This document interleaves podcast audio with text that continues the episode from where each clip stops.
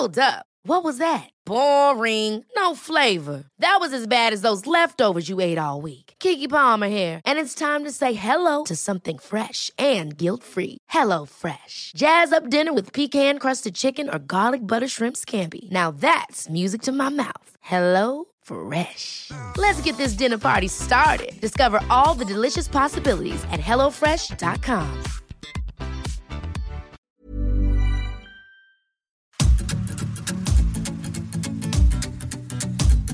GastroLab es un lugar donde cabemos todos. Aquí encontrarás historia, recetas, producto, materia prima, vinos y un sinfín de cosas que a todos interesa, ya que con cocina y vino se aprende en el camino.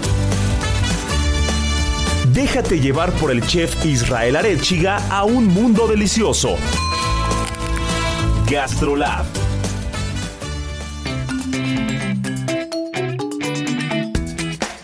Hola amigos, ¿cómo están? Ya estamos en Gastrolab, mi querida Miriam Lira. Hoy está lleno de sorpresas el programa, ya es fin de semana, ya es la una de la tarde y es que traemos dos bloques espectaculares. El primero de ellos, mi querida Miri, nos robamos directamente de otro estado, de otra ciudad, a la persona que salió en las páginas de Gastrolab y en la segunda parte vamos a tener una entrevista con el alcalde de Huelva directamente desde España para hablar de binómico. Así que mi querida Miri, se nos están cociendo las papas, ya hay que sacarlas del fuego. ¿Qué tenemos el día de hoy? ¿Qué salió en las páginas de Gastrolab y a quién traes al lado? Hola, ¿qué tal amigos de Gastrolab? ¿Cómo están? Feliz fin de semana para todos ustedes. Ya saben que en Gastrolab nos encanta tener a las mejores personalidades gastronómicas de este país y del mundo. Ya saben que siempre los estamos sorprendiendo y en esta ocasión no es la excepción y está aquí en cabina un chefsazo que, que bueno, ya nos estará él platicando quién es, a qué se dedica, cómo ha crecido profesionalmente, pero que ya estuvo en la portada de Gastrolab y es el chef Irving Cano. ¡Aplausos! Sí, aquí es donde entran los redobles. Mi querido Irving, bienvenido. La vez que ya esta semana hicimos el tour completo, hicimos el recorrido completo, veniste a cocinar a Ceru, eh, veniste a tele y ahora te, te agarraste también el fin de semana para venir a radio. Así es, un gusto estar con ustedes. Muchas gracias por la invitación. Exacto, y pues platícanos, Irving, ¿cómo ha ido tu carrera? ¿Cómo es que llegas a San Miguel de Allende? Tú eres de la Ciudad de México, estuviste mucho tiempo en Tlaxcala, que muchos dicen que no existe, que sí existe. Tú cuéntanos cómo No, es que eso. existe y los mejores maíces vienen de ahí, ¿eh? Los de También, maíz. así Me es gusta, que eso me aguanten. gusta. Así es. Bueno, pues soy Erwin Cano, eh, cocinero, San Miguel de Allende, en Casa 1810 Collection, eh, con los conceptos de trazo 1810, Tenequi Chambar y Dulce 1810, que es la panadería y pastelería. Llevo casi dos años eh, a cargo de estos conceptos. Nací en Ciudad de México, pero he dicho burdamente que me nacionalicé tlaxcalteca. Ahí es donde vive mi familia. Me enamoré de Tlaxcala. Pero bueno, me la he pasado casi 15 años de mi vida trabajando en diferentes eh, puntos de, de la República, que es lo que me ha ido nutriendo la cocina que hoy en día pues me gusta expresar en estos lugares. Pues del tingo al tango, mi querido Irving. Y, y para quien nos esté escuchando, ya sabe que nos encanta meternos, nos encanta la carnita, ¿no? Nos Sí, encanta, mire, el chisme. Y, y- y vamos a 100%. arrancar por partes. Si tuvieras que describir eh, qué tipo de cocina hace Irving Cano, qué tipo de cocina le gusta, para quien nos está escuchando y se imagine, no solamente la que haces en, en 1810, sino la cocina que, que describe Irving Cano, ¿qué sería? Pues yo creo que la cocina, híjole, no me gusta mucho ponerle títulos, ¿no? Pero nos gusta mucho jugar con la creatividad, ¿no? O, o nos gusta mucho jugar con la mente, nos gusta jugar con lo inesperado, tal vez, sin que suene muy romántico ni rebuscado. Pero creo que así es la cocina, ¿no? Nos, nos gusta hacer cosas que muchos dirían de primer plano que no es posible, ¿no? O que es una idea absurda. Entonces nos gusta ir como que en contra de las reglas, ¿no? Tal Y vez. cocina mexicana por completo. Sí, eh, trazo teníamos eh, hasta hace unos meses, llevé toda la parte que era un poco más mediterránea, con tintes orientales, libaneses, hindús. Y justo ahorita estamos arrancando esta etapa de una cocina mexicana un poquito más elegantona, más creativa, que es lo que, también tiene sus guiños de repente a, a los gustos personales, ¿no? Que es mucho eh, la comida libanesa a mí, al igual que la, que la oriental, es algo que me mata, ¿no? Entonces me gusta siempre mucho hacer ese tipo de mezclas, pero sí fundamentalmente en trazo vamos a hablar un poquito más de los sabores de México. Yo creo, Miriam, no sé qué, qué opinas al respecto, pero una de las cosas que más me interesan de platicar con un cocinero mexicano y que más me gusta de los últimos tiempos, de, las, de, los últimos años, es que han dejado de lado eh, ese, ese, digamos, esa defensa capa y espada de que la cocina mexicana tiene que ser el metate y tiene que ser el chile seco y tiene que ser ingrediente autóctono y todo es prehispánico. No, yo soy mexicano y me encanta la cocina mexicana y amo la cocina mexicana. Es lo que me encanta comer, es lo que cocina mi madre. Eh, la, la, cocina mexicana para mí lo es todo, aunque no me dedique a hacer cocina mexicana. Claro. Pero qué importante es también ser abiertos a otras culturas y, y sobre todo a estas aportaciones. ¿no? La, gastronomía mexicana, eh, nada más y nada menos los últimos 500 años, se ha enriquecido, así como ha enriquecido. Exactamente. Y, eso, eso es fundamental y creo que la cocina de Irving lo, lo, lo, lo, toma a la perfección. Totalmente. Y la cocina hay que recordar que es transformación, es evolución, es como decía Irving, creatividad, es estar buscando nuevos ingredientes, es no quedarte estático, ¿no? Y en una ciudad como San Miguel de Allende, tan cosmopolita, en donde hay una cantidad de restaurantes... 550 aproximadamente. Imagínense, nada más. no te puedes quedar con un plato típico que puedes encontrar en 499. Exacto. Entonces sí hay que meterle pues más Benita, ¿no? E Irving ha estado en muchísimos lados, o sea, también eso luego con los chefs es súper injustos, ¿no? Los empezamos a conocer ya que se están consolidando en un punto o en, cierto... en em, cierto proyecto. En cierto proyecto, pero Irving fue chef ejecutivo de Hard Rock durante muchos años, ¿no? Y no solamente en México, sino en otros países, entonces viene picando piedra y conociendo otras culturas desde hace ya un ratito, Irving. Sí, así es. Yo creo que mi carrera ya más profesional, por así llamarla, la empecé hace 14 años, ¿no? Que empecé en este tema hotelero, Rivera Maya, Punta Cana, Panamá, eh, Vallarta, Los Cabos, todos los puntos, digamos, turísticos, ¿no? Que hubo. Y parte de eso, y regresando un poquito a lo que decías de la cocina mexicana, Creo que hoy en día también está mucho esa defensa de que no todo debe ser purista y no le metas una técnica porque dejas o, le faltas el respeto a la tradición. Yo creo que para que una tradición perdure la tienes que estar innovando, ¿no? Claro. Desde ahí partimos de, tienes de ciertas que a las nuevas generaciones. Exactamente. Pero mantener el espíritu y mantener el mensaje, eh, la historia, exactamente. ¿No? Y lo mismo pasa en la cocina, ¿no? Eh, me tocaba llegar el año pasado a dar conferencias que se hizo todo esto y el año antepasado, ¿no? Que todo era por Zoom y, todo esto, pues, algunas universidades me buscaron para platicar un poquito lo que hacemos y justo llegábamos a ese término, ¿no? Que la cocina mexicana pues realmente no es una cocina pura y original como la japonesa, ¿no? Por ejemplo, que solitos en esa isla se hicieron de todas sus técnicas, productos y demás y no aceptan algo distinto, ¿no? Habrá lugares que sí, pero la mexicana somos una cocina mestiza, ¿no? Sí, sí. O sea, ¿de dónde proviene el cilantro? Eh, la cebolla, la cebolla, el tomate, el cerdo, el cerdo que es el, la proteína, yo creo que número uno en todos los platos de, el mismo Yucatán, exactamente, ¿no? Entonces, si realmente nos metemos a la historia, pues nos vamos a topar con muchas cosas que realmente tendrían un sentido sin faltarle al respeto a la cocina, que es lo que yo trato de hacer mucho. Y hablando de eso, ¿no? San Miguel de Allende, algo muy cosmopolita. Me gusta hacer la cocina mexicana, sin este tema romántico del producto del... Pero me gusta siempre darle mi toque, ¿no? O sea, algo que nos, que, nos, que nos saque del confort, que si te digo, vas a probar, no sé, este un aguachile. Tengo, una, tengo una quesadilla de chicharrón pensado dentro, así como lo escuchan, ¿eh? Una cosa gloriosa. Y, aparte tienes ese hándicap de estar en una de las ciudades, eh, una de las ciudades cuna del nacionalismo mexicano, ¿no? Exactamente. Una de estas ciudades que, que, que, que el ser mexicano, que, que el ser, eh, que el traer la bandera tatuada es una de estas ciudades insignia. Exactamente, ¿no? Donde inició todo este tema Independencia, nuestro mismo nombre, Casa 1810, trazo 1810, todo 1810, pues que nos habla, hace ¿no? Referencia, México. ¿no? Hace la referencia eh, a, un, a un nacionalismo que si bien está implícito en todos los mexicanos y en una ciudad como San Miguel de Allende y en un estado cuna como Guanajuato, pues sí vamos a tener eh, estos, estos ápices de, creatividad en la gastronomía que son fundamentales. Y para quien nos esté escuchando y para poner bueno esto, porque Miriam, a mí nos encanta, nos encanta meter la cuchara, jalar el hilito, este, meter hilo para sacar hebra, dicen por ahí. Entonces, dime cuál es el plato que podría definir la cocina de Irving Cano.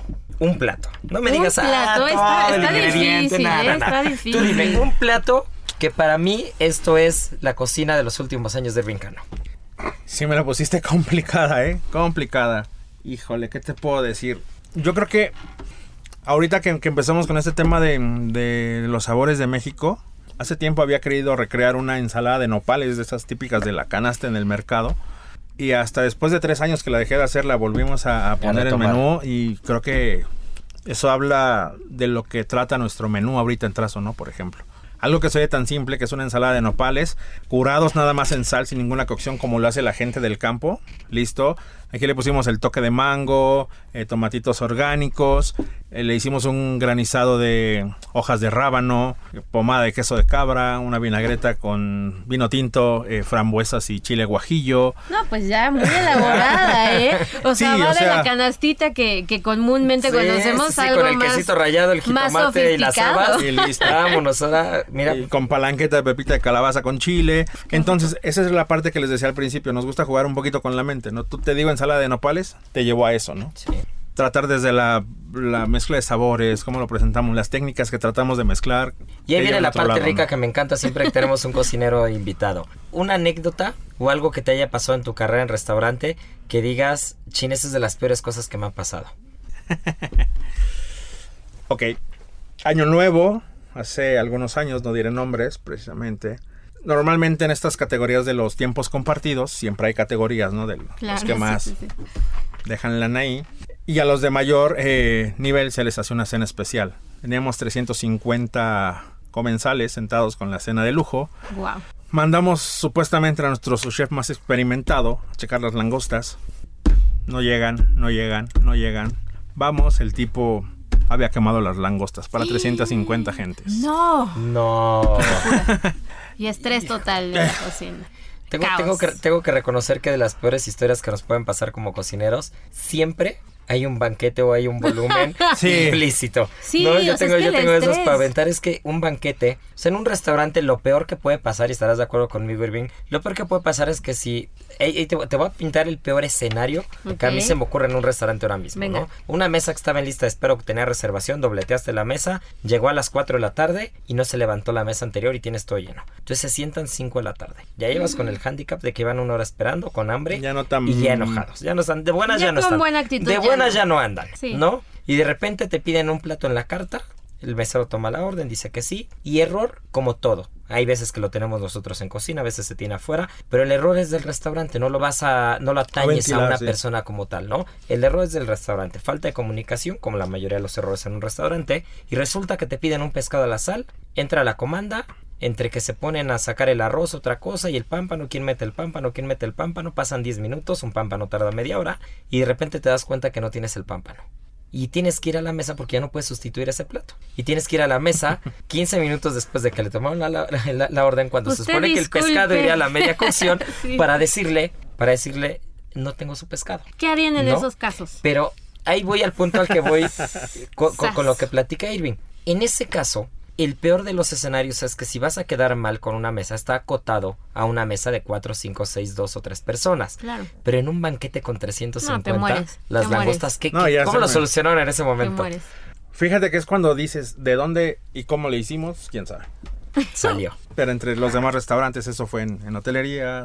¿Cuántas langostas tienes? Descongela. ¿Es en abre, serio? co- sí. Consiguieron las langostas. O sea, hay en stock siempre. Claro, pero, Pero, no como 350. descongelas, marinas, limpias, cocinas. Sí, sí, sí, es una y ya tenemos un dicho en banquetes y es siempre sale. Sí, siempre sale. Siempre sale. No, porque de ahí me acordé de otro evento de... Eran casi 1800 personas, una convención. 1810 personas. No, no hay manera. 1810. 1810 para Uy, seguir con el, ahí, desde con ahí el venía spot, ya ¿no? todo. Pues nuestro chef pastelero en ese momento le faltaron 500 postres. Supuestamente de esas que dices, no, pues ya me voy a casa, están sirviendo el postre, déjaselo a su chef, listo. Estacionamiento, empieza el radio, el teléfono, chef, chef, chef. Acércate a banquete, yo voy saliendo, acércate. ¿Qué pasó? Le faltan 500 postres al pastelero. No, no, no, no, no. ¿Cómo ves, Miri? Una locura, no sabría qué hacer. Definitivamente no. Digo, en, en, en mi área, que es el periodismo, hay otras maneras Sí, de imagino, solucionar este, ciertos problemas, pero, o sea, es que no se me ocurre qué puedes hacer. O sea, te inventas otro postre ahí. Sacamos de todos los restaurantes y lo que tenían Sí. en pastelería y ni modo, ¿no? Sí, Tutti. Diferente, Tutti diferente. Tienes- que sacarlo, no hay de otra. O sea, la imaginación ahí también juega un papel súper importante. Yo creo que la hotelería te y da... la presión. Exacto, la hotelería te da una gran escuela. Mantenerte en control. Exacto. Hoy en día, pues, el Casa 1810 Collection tiene dos hoteles, que Claro. es donde albergan los dos restaurantes y la panadería. No porque sean hoteles boutique más chiquitos, son más fáciles. Son Sí. hasta más complicado, porque todo lo tienes más Todos con pincitas. exactamente, ¿no? Todos con pincitas. Pero el hecho de estar en ese tipo de cuestiones, y al momento que tenías eso, te hablaban que ya había colapsado un restaurante. O sea, llevábamos ahí 18 centros de consumo, ¿no? Oye, Por pero también habla muy bien de la camadería entre, entre la hotelería, ¿no? O sea, para Claro. conseguir y demás. O sea, bien podría decirte la competencia, no, pues fíjate que no te doy mis langostas y, y hazle como quieras, ¿no? Entonces también tienen unos códigos de hermandad. Sí, claro, hay, hay como de todo, ¿no? bien. Pero yo lo hablo como información de cocinero, lo que nos pasaba hace muchos años y todavía la vieja escuela de a grito, de a... Sí, sí, sí. sí. Gritos de y aventón Que ya no, plato que ya y no todo. está de moda, ¿eh? Ya No, está ya el horno, No, el horno ya no está para bollos. Ya no. No, Ya el no, horno ya ya no está para bollos, ya no se pueden hacer esas cosas, evidentemente no se deben hacer, pero el rush siempre ha estado implícito en, las, en las cocinas y sobre todo en el volumen. Y hablando de rush y de cocinas y todo, Miri, tú ya te diste una vuelta a Trazo 1810 a Uf, comer. Espectacular. ¿Qué plato fue el que más te gustó? Híjole, mira, hay platillos espectaculares, pero no sé por qué, yo no soy tan fanática de lo dulce. Ok. Sin embargo, hubo un pan francés que me voló la cabeza. Pero me voló la cabeza, además enorme, con helado, con frutos, que dije, bueno, ¿qué es esto? O sea, no solamente la parte salada, o sea, y habla de, de lo versátil que puede llegar a ser un, un chef. Entonces, háblanos de ese pancito que es puro amor. Ese es un pan francés. Bueno, trazo ya les conté que es un poquito más mexicano, elegante. Sí, sí, sí. Y tené. Y tené, más Tené bien. Kitchen Bar es una onda más relajada, ¿no? Es el hermanito menor de trazo, pero sí es más la onda del comfort food, donde puedes ir con esa barra espectacular que tiene a la entrada, más el salón, la terraza, pues a pasártela como más relajadón, en amigos, en familia, a pedir platos un poquito más clásicos, internacionales, y que es lo que nos gusta también a veces comer en algo más relajado, ¿no? Una hamburguesa súper bien hecha, a lo mejor una pasta muy rica, un arroz frito, ese tipo de cosas. Y precisamente en el desayuno tenemos un pan francés, el panecito lo hacemos ahí. Ese de- tenemos con un heladito de plátano con limón, una mermelada de cactáceas que se da mucho por allá por el semidesierto que tenemos, con polio, salsa de maíz amarillo que también se da mucho en Guanajuato y No sabes, Y pues, listo, no sabes. Pues justo ya le, ya le diste al clavo porque eh, te quiero preguntar, recordemos que San Miguel de Allende es el corazón del país, ¿no? Así es. San Miguel de Allende se supone que es como el centro, el mero centro del país. ¿no? Exactamente. Entonces, hablando de la- de- del producto del centro del país, hablando de esa región y no de, no de la Ciudad de México como muchas veces se conoce, sino sí el corazón del país, en, Gua- en Guanajuato, en San Miguel de Allende, esa, ese, ese clima semidesértico, esa, e- esa materia prima que vas a encontrar en estados aledaños también, ¿no? Claro. En, en la zona de Querétaro, en la zona de Tlaxcala, incluso en la zona de San Luis Potosí, cosas que tienes más a la mano. Eh, ¿Cuáles son los ingredientes estrella de esa zona que no pueden faltar en tu cocina? Por ejemplo, San Miguel de Allende creo que las hasta las plantas de casa son los, las nopaleras, ¿no? es algo que hemos tratado de ir nosotros de utilizando un poco más, más, más. Eh, el garambullo. Es, ¿Qué es el este, garambullo? Es como un fruto del desierto, es como si fuese un berry. Más o Ah, menos, mira. sabe muy rico. Hacen nieve de garambullo, que es como más se le conoce ahí en, en el Bajío. Este, el choconostle, también es algo que se da a cantidades y lo utilizamos mucho también. Eh, cerdo, se produce mucho cerdo.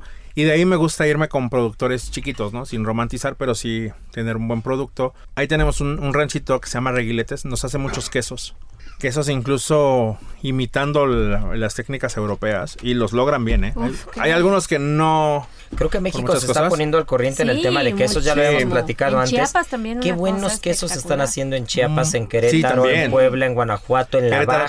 también. Exacto, No, se están sí, haciendo sí. quesos espectaculares. Hasta de ¿no? medallas. o sea, hay Sí, entonces de ahí, por quesos. ejemplo, en esta parte mexicana de trazo dije, estos quesos sí tenemos que hacer una tablita de quesos, pero muy mexicanos, ¿no? Mm, entonces tratamos de agarrar esto, la charcutería también nos la elaboran ellos, tratamos de utilizar lo que tenemos a la mano, ¿no? Para dar a conocer y, y tener ese sabor realmente con otras técnicas europeas que es un queso, pero que sepa realmente a, a México, ¿no? ¿Y con qué ingrediente estás peleado? Yo, por ejemplo, estoy peleado con el aceite de trufa, a muerte. No, bueno, por el olorcito, o sea, ya te tienes Yo estoy, yo estoy a muerte, o sea, yo tengo bronca trufa. casada con el aceite de trufa, sobre todo en los restaurantes japoneses, no lo soporto, ¿no?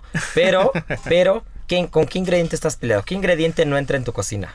Ya te puse a pensar, ¿eh? Sí, fíjate que de ingrediente no se me viene mucho a la mano, pero a mí que me gusta mucho todo este tema de, del- de los microgreens, flores, y no solo para el tema de, ay, que se vea bonito, ¿no? Que aporte Es saborito. que aporte sabor, ¿no? Odio ver una flor roja en mi cocina. Una flor roja. No la tolera. Y eso viene por un trauma de Qué chico.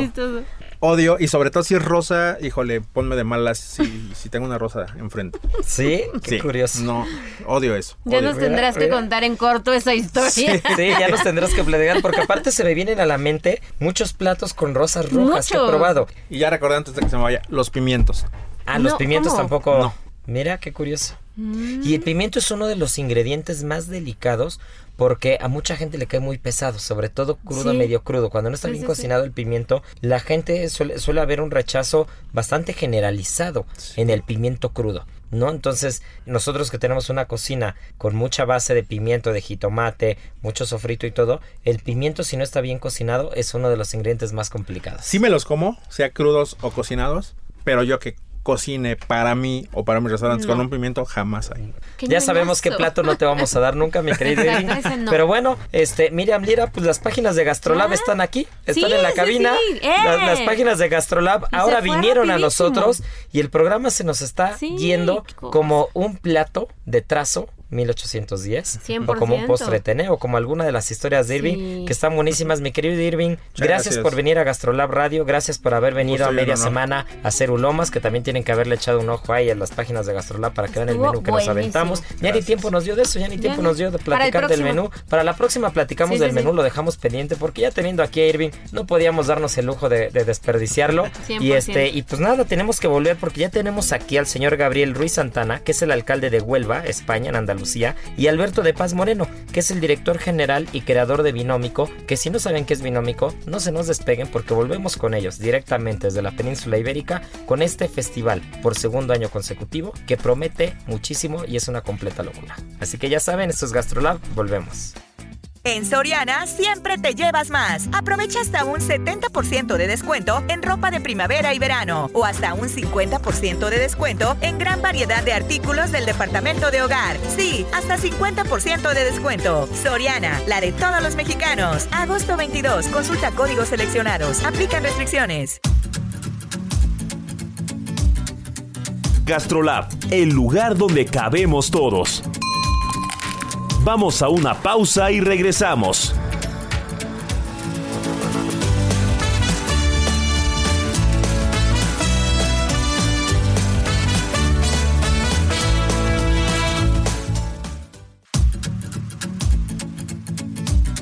Gastrolab, el lugar donde cabemos todos. Estamos de regreso.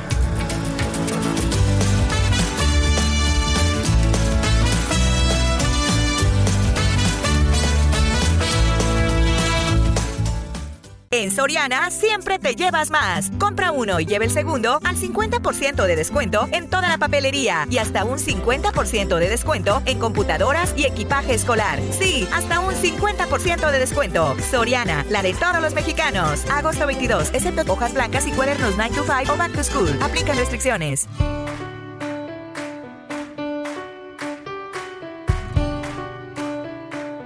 Bueno amigos de Gastrolab, pues ya estamos de vuelta y tal como se los prometí en un inicio, hoy es un programa de lujo de manteles largos porque tenemos nada más y nada menos que al señor Gabriel Cruz Santana, el alcalde de Huelva, y tenemos también a nuestro querido Alberto de Paz Moreno, que es el director de el director y creador de Binómico, que vamos para la segunda edición justo del 24 al 26 de octubre y esta segunda edición reúne a 22 países iberoamericanos y es un paraguas enorme que abarca a la gastronomía, la cultura, el producto, el origen, pero ¿quién mejor que ellos para hablarnos de lo que es binómico? Mi querida Miriam Lira, si estás totalmente de acuerdo, ¿qué te parece si arrancamos con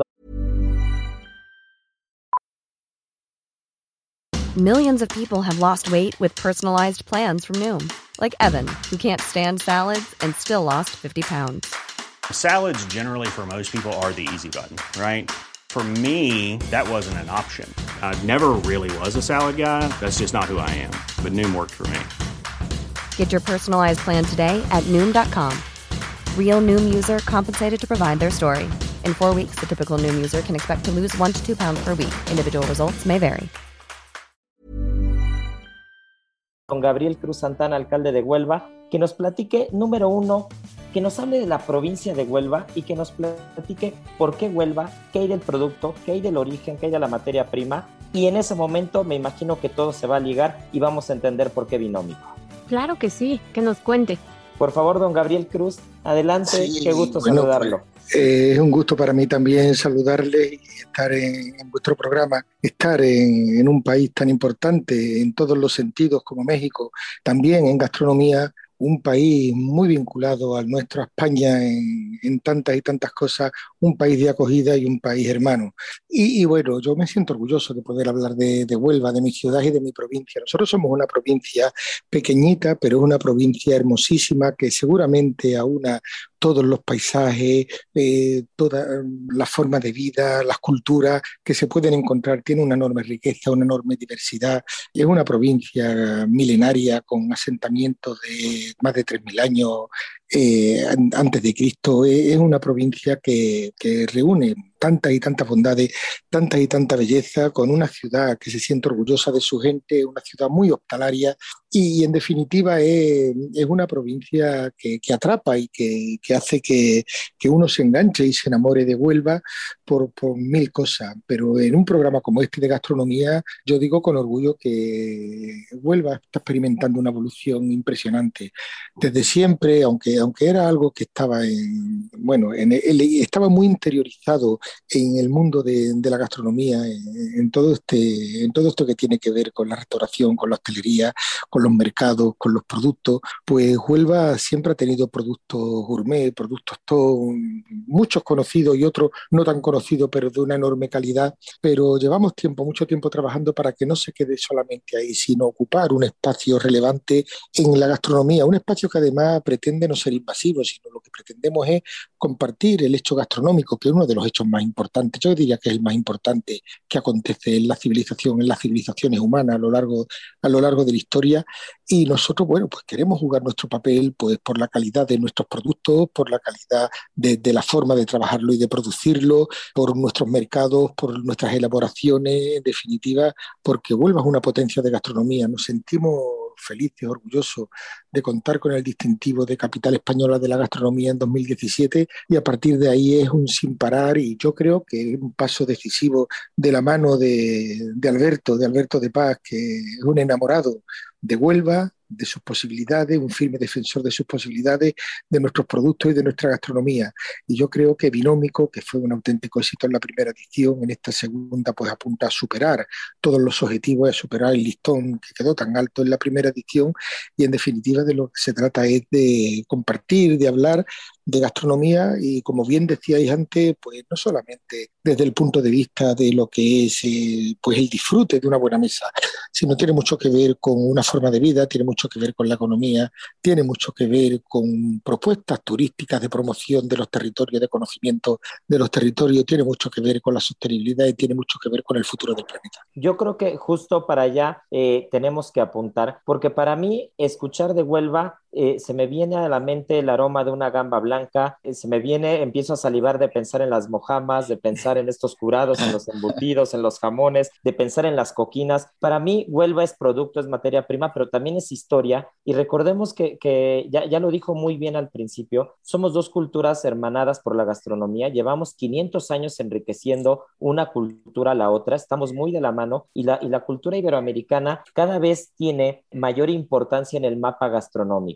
y siempre se va a agradecer que personas como usted, don Gabriel Cruz, y como Alberto de Paz estén ahí presentes para darle unión. Y mi querido Alberto, partiendo desde ese punto, ¿cómo es que nace Binómico? Pues Binómico nace como un conjunto de todo esto que tú acabas de, comentar, Israel, y de todo lo que nos ha comentado eh, Gabriel, nuestro alcalde. Eh, Binómico nace porque realmente... Mm, eh, Huelva lleva el ADN iberoamericano, eh, lo, lleva en su ADN, ¿no? Y, como hemos dicho, pues es el, origen eh, de, esta confluencia y de, este intercambio cultural a todos los niveles y específicamente en el caso de Binómico nace un poco de toda, de todo lo que veníamos hablando, ¿no? De ese origen eh, del intercambio cultural global entre Iberoamérica y, y, o sea, entre, entre América y Europa, en este caso, pues a través de, a través de Huelva y todo ello unido a través de nuestra gastronomía, con estos productos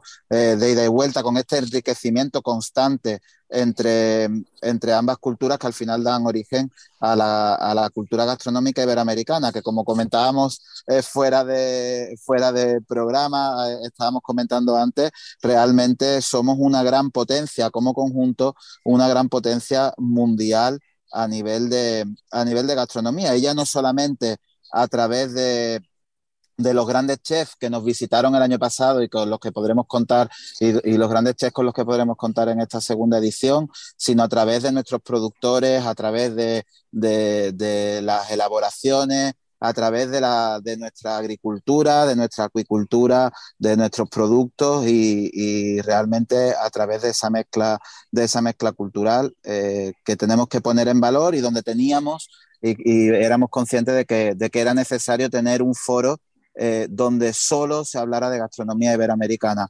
Congresos gastronómicos, afortunadamente hay muchos en el mundo, pero el, único foro especializado en gastronomía 100% iberoamericana, donde se le da cabida a los 22 países iberoamericanos, es binómico en Huelva. Me parece interesantísimo lo que estás diciendo, porque además todos los participantes van a aportar una cuestión grandísima para la gastronomía, no solamente en España, sino a nivel global, ¿no? Y me gustaría que nos contaras mucho quiénes van a ser estos participantes que van a estar exponiendo en octubre. Pues mira, estamos terminando de, cerrar el, programa, pero entre, entre otros tendremos la inmensa fortuna de contar con, con el máximo exponente o uno de los máximos exponentes de la gastronomía mexicana, como es Enrique Olvera, que estamos deseando eh, verlo y, escucharlo, que además eh, tiene mucho que contarnos acerca de, todo esto que veníamos comentando, de la defensa de, los productores, de la puesta en valor de, su trabajo, de la recuperación del producto, del producto local y de las recetas. Eh, y de las recetas históricas para que no se pierda nunca eh, nuestro origen, porque de ahí es desde, la única, desde el único punto en el que podemos, en el que podemos evolucionar. Contaremos también con el, con el gran Joan Roca, eh, que además es un, aparte de, por supuesto, un grandísimo cocinero, un grandísimo mm, profesional, más que reconocido y una bellísima persona, además ha venido desarrollando y viene desarrollando un importantísimo trabajo de investigación y de recuperación precisamente eh, también de, recetas autóctonas a, lo largo de toda, de toda Iberoamérica. Contaremos con Andoni Luis Aduri, con Narda Lepe, eh, con Agustín Balbi, el, primer argentino en, conseguir una estrella Michelin en Asia y que está llevando la cocina iberoamericana a través de, a través de la mezcla de la cocina argentina y española al continente asiático. O sea, tendremos un importantísimo elenco de, chefs eh, que, del que podremos disfrutar y aprender muchísimo. Yo eh, quisiera, perdón, mi querida Mira, adelante, adelante. Yo quería preguntarle al señor alcalde también eh, esta importancia del turismo gastronómico, ¿no? O sea, ¿qué tanto podemos aprender estando ya en Huelva y qué tanto podemos aprender de su materia prima? No sé si nos puede hablar un poco al respecto. Sí, además el turismo gastronómico es un, pues es una propuesta turística que, adquiere cada vez una mayor relevancia y una mayor importancia. De hecho, incluso cuando no se hace ese turismo específico, la gastronomía juega un papel fundamental. Es muy difícil repetir un destino cuando no se ha comido bien, cuando uno no se ha sentido a gusto. Tanto más cuando lo que se busca, con lo que se busca en definitiva es eso. Huelva, ¿qué ofrece en ese, en ese marco? Huelva ofrece tradición, una cocina muy, muy peculiar, muy, muy basada tanto en, el interior, en la sierra y en la forma de trabajar y de trabajar los productos y de hacer cocina, como en la costa, mucho, con mucha reminiscencia de, los guisos y de, la forma de, cocinar vinculada al mar y a, las labores del mar, los guisos marineros son, bueno, pues son muy, muy especiales y son de una enorme calidad, pero sobre todo es producto, sobre todo es calidad en la producción y calidad en el producto que sostiene en mercado, en materias primas. Hablábamos antes del jamón, de los embutidos, de la gamba o de la mojama, pero Huelva es una tierra que ofrece frutos rojos, berry, mora, eh, fresa, frambuesa, arándano de primerísima calidad, convirtiéndose en uno de los principales exportadores del mundo en, en esta materia, en los berry, pero Huelva cuenta con unos quesos excelentes, unas carnes excelentes, un aceite también fantástico de primerísimo nivel, las setas, eh, la fruta, en definitiva es una despensa muy muy variada que abarca prácticamente pues, pues todo, todo el espectro gastronómico. Y sobre todo una cosa, sin olvidar la influencia y, la mistura con, con la cocina iberoamericana y con los productos iberoamericanos yo creo que si nos paramos a pensar es relevante, es decisivo la aportación de, bueno, pues de la gastronomía y de los productos iberoamericanos en la historia gastronómica del mundo. Y no solamente ya los productos, sino que ahora mismo cuántos y cuántos productos son la base de cualquier cocina que tiene su origen en América. Pero además de eso, además es que la cocina iberoamericana está alcanzando unos niveles de excelencia que que lideran en, muchos sentidos pues lo que es la gastronomía mundial, con una fortísima presencia. Alberto ponía, ponía el ejemplo de, bueno, pues de, del chef argentino, ¿no? con su experiencia en Asia a través de la fusión de la cocina argentina y de la cocina española. Pero, pero son muchas las cocinas, la mexicana, la peruana, eh, la dominicana, que se está impulsando de manera importante todos los países en definitiva. Y por lo tanto, yo creo que es una oportunidad para seguir avanzando en algo que, insisto, yo que forma parte de la esencia de la propia humanidad, pero que además condiciona el futuro de nuestras vidas y de nuestro planeta. Y porque binómico pretendemos tratarlo en todos los sentidos. Como decía, no solamente sentarte en la mesa y degustar productos o formas de tratarlo, sino también el hecho en su conjunto, el hecho importantísimo y fundamental que es la gastronomía. Yo creo, eh, señor alcalde, que le ha dado totalmente al, punto fundamental de binómico y al punto fundamental del por qué Huelva, ¿no? Que, que, esa cosa, es, eh, creo que esa es, esa es la sustancia de, de, esta entrevista y esa es la sustancia de esta parte del programa, porque nosotros tenemos un enfoque desde dos puntos muy diferentes. Miriam es periodista y yo soy cocinero, ¿no? Entonces, desde los dos puntos de vista hemos coincidido que los países latinoamericanos e iberoamericanos en general han avanzado muchísimo en los últimos años y han avanzado muchísimo gastronómicamente hablando debido a la materia prima, al producto, esta diversidad gastronómica, esta diversidad multicultural que se ha venido dando en los últimos años y que cuando usted nos habla de los productos de Huelva, prácticamente abarca todo, ¿no? Abarca mar, abarca carne, abarca interior, abarca frutos rojos, abarca verduras, hongos, níscalos. Es una, es una, es una variedad infinita de, de opciones que si lo traspolamos a la cocina iberoamericana, a cada uno de los países,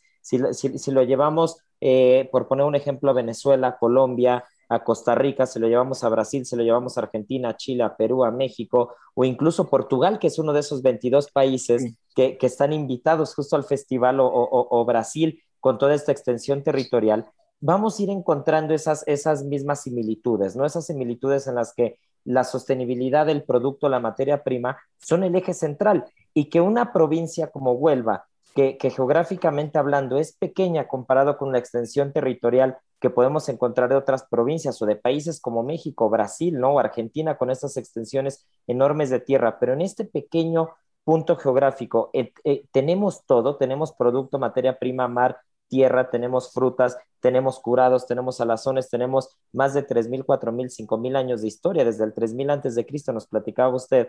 Eh, entendemos el por qué en una ciudad y en, una provincia tan pequeña caben 22 países, ¿no? Entonces, eh, yo, quiero preguntar ahora, eh, Alberto de Paz, creador y, y, director general de Binómico, para quien nos está escuchando apenas y quien se está poniendo al corriente con el programa, yo quiero preguntar eh, si hay algún país invitado en particular y si cada año va a haber algún país como eje central, digamos, y a partir de ahí se va a ir desarrollando binómico.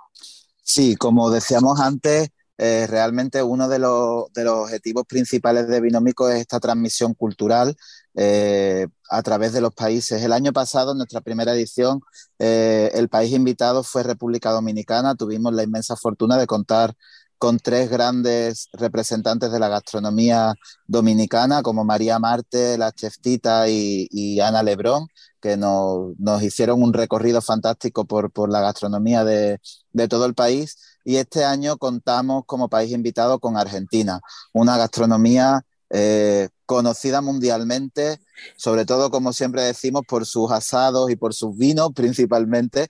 Eh, y lo que pretendemos con, esta invitación y con este protagonismo eh, especial y relevante que Argentina tendrá durante esta segunda edición de Binómico, precisamente es ese, es el de hacer un recorrido por todo el país para que se vea que Argentina aparte de asados y de, unas carnes de primerísima, y de, primerísima calidad y aparte de sus magníficos vinos, es mucho más y podamos, podamos enriquecernos culturalmente también con la gastronomía argentina. Justo, eh, querido Alberto, lo platicábamos hace dos o tres programas aquí mismo en Gastrolab Radio.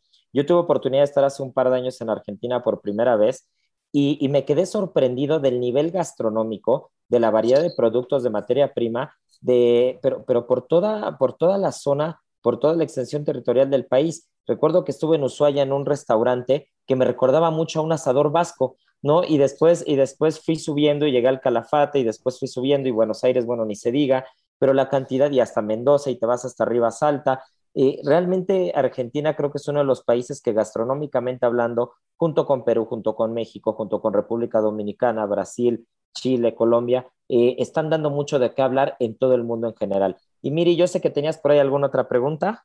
Sí, sí, es que está interesantísimo saber también qué otras instituciones están uniendo a Binómico, quiénes los están apoyando, digamos, organizaciones, incluso marcas, porque es una labor titánica, o sea, estamos hablando de un festival que viene con todo. Entonces, Alberto de Paz, no sé si nos puedas hablar un poquito más de, de estos esfuerzos que se unen también con ustedes. Sí, esto no sería posible sin el esfuerzo de todos. Contamos con, con el apoyo eh, principal, como promotor principal de este evento, eh, con el apoyo del Ayuntamiento de Huelva a través de, nuestro alcalde, de, Gabriel, que ha sido un defensor y un principal creyente de esta, de esta idea. Y, una vez más él sabe que, que, siempre se lo digo, aunque muchas veces no le gusta, una vez más le vuelvo a dar las gracias porque, porque creyó en Binómico desde el minuto cero y además en un momento en el que estábamos pues casi que en medio de una pandemia, parecía una locura plantear un congreso de estas características a 10 meses vistas cuando, cuando estábamos casi cerrados en el mundo, pero bueno, nos, echamos hacia adelante con su confianza y con su apoyo y, fue, y, fue todo, todo genial y todo un éxito y aquí estamos trabajando en la segunda edición.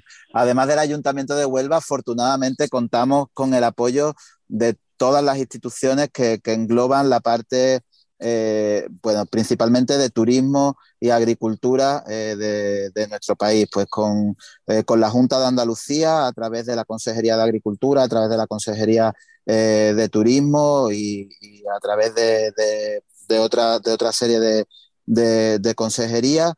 con, con, la Diputación de Huelva, nuestra provincia, como bien ha dicho nuestro alcalde, es rica en todo lo que es la producción agroalimentaria, es una de las más ricas de, España y diríamos que de las del mundo. La Diputación Provincial es otro de los grandes apoyos, es el, partner principal del Congreso, eh, con el Ministerio de Agricultura del Gobierno de España, a través de Alimentos de España, que también están haciendo una labor fantástica en el reconocimiento de los productos y productores de nuestro, de nuestro país y en este caso pues también a través de, Marca País Argentina como país invitado a esta segunda edición eh, que, bueno, se están volcando con el Congreso eh, y, además van a hacer un desembarco en Huelva eh, que no va a dejar indiferente a nadie y en el que vamos a poder disfrutar y vivir mucho de la cultura gastronómica argentina en esta segunda edición. Pues ya lo fueron en el 2017 y estoy seguro que año tras año van a seguir siendo la capital gastronómica. Nos queda un minuto eh, señor alcalde, don Gabriel Cruz, ¿le gustaría hacer una invitación eh, a quien nos está escuchando, que es prácticamente todo el territorio nacional de, México y parte de Estados Unidos? Una atenta invitación si quiere hacer para, que los acompañen en Huelva al, festival del 24, del 24 al 26 de octubre. Sí, por supuesto que Huelva estará encantado, encantada la ciudad de recibir a la comunidad iberoamericana en esos días del 24 al 26, e incluso bueno, el, de, el viaje es largo, hay que cruzar el charco y por lo tanto algunos días más darnos la oportunidad de conocernos, de compartir tantas y tantas, tantos elementos en los que coincidimos, que convergemos, una historia común, eh, un presente arrollador y en el que también tenemos mucho que decir juntos y sobre todo un futuro esplendoroso yendo de la mano. La gastronomía seguramente es el hecho que puede englobar todo este tipo de sentimientos y de, experiencias y también de ambiciones y de objetivos, pero, pero yo creo que es mucho más que eso, es la oportunidad de conocernos, una tierra hermosa, hermosísima. Si me quedo con algo, me quedo con la luz que tiene y, sobre todo una tierra ansiosa de que se la conozca, de que se la disfrute y de que se la viva. Y por supuesto que estaremos encantados de, recibir a, a, todos los hermanos de Iberoamérica aquí en España, en Huelva, en Andalucía, en Huelva, y, y bueno, que disfrutemos y podamos compartir tantas y tantas cosas que nos unen y que son la base del progreso y de la felicidad. Pues así será. Muchísimas gracias. Eh, señor alcalde Gabriel Cruz Santana, muchísimas gracias. Alberto de Paz Moreno, director y creador de Binómico, y nos veremos por allá en octubre. Haremos todo lo posible por traer a, México de la manera como se merece el festival, lo estaremos promocionando, estaremos hablando de él, porque no es para menos. Muchas felicidades y muchas gracias por regalarnos estos minutos. Muchísimas, Muchísimas gracias. Muchas gracias. Gracias. Buenas tardes. Con esto estamos listos. Gracias, Alberto. Gracias, eh, señor Gabriel, señor Alberto, muchas gracias a todos. Jackie, eh, pues gracias, gracias por estos minutos. Espero que, que hayan disfrutado y estoy seguro que el mensaje va a llegar espectacular. Bueno, pues como se los dijimos desde el principio, esta charla no tuvo desperdicio.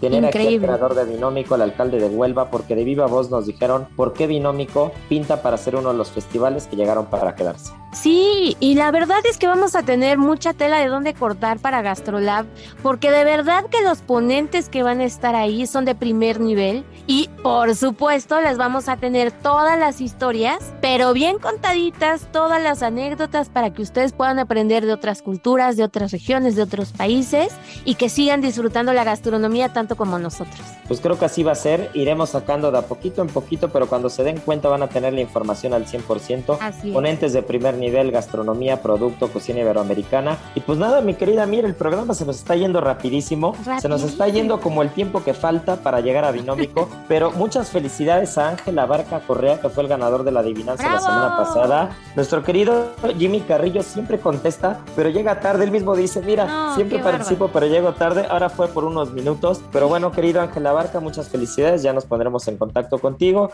Y la adivinanza de esta semana va a ser muy sencilla. Que nos digan, que nos digan cuatro recetas, no, tres, tres recetas tradicionales de la provincia de Huelva. Tres recetas tradicionales de la provincia de Huelva. Ya dije yo dos o tres hace rato, entonces está muy fácil, arroba Israel Arechiga. Y bueno, pues muchas gracias por escucharnos. Esto es Gastrolab, un programazo el del día de hoy. Y mi querida Miri, hay que ir a comer porque tripa vacía. Corazón, sin, alegría.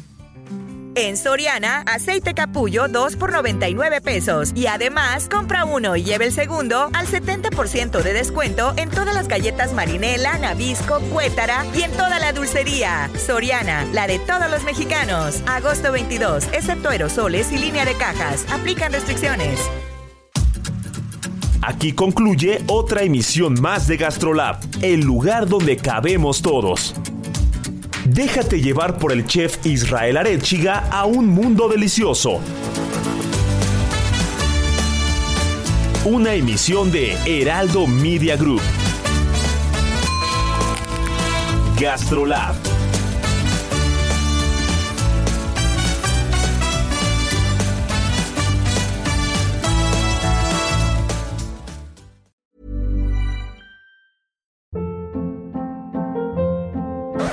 Hold up. What was that? Boring. No flavor. That was as bad as those leftovers you ate all week. Kiki Palmer here, and it's time to say hello to something fresh and guilt-free. Hello Fresh. Jazz up dinner with pecan-crusted chicken or garlic butter shrimp scampi. Now that's music to my mouth. Hello Fresh. Let's get this dinner party started. Discover all the delicious possibilities at hellofresh.com.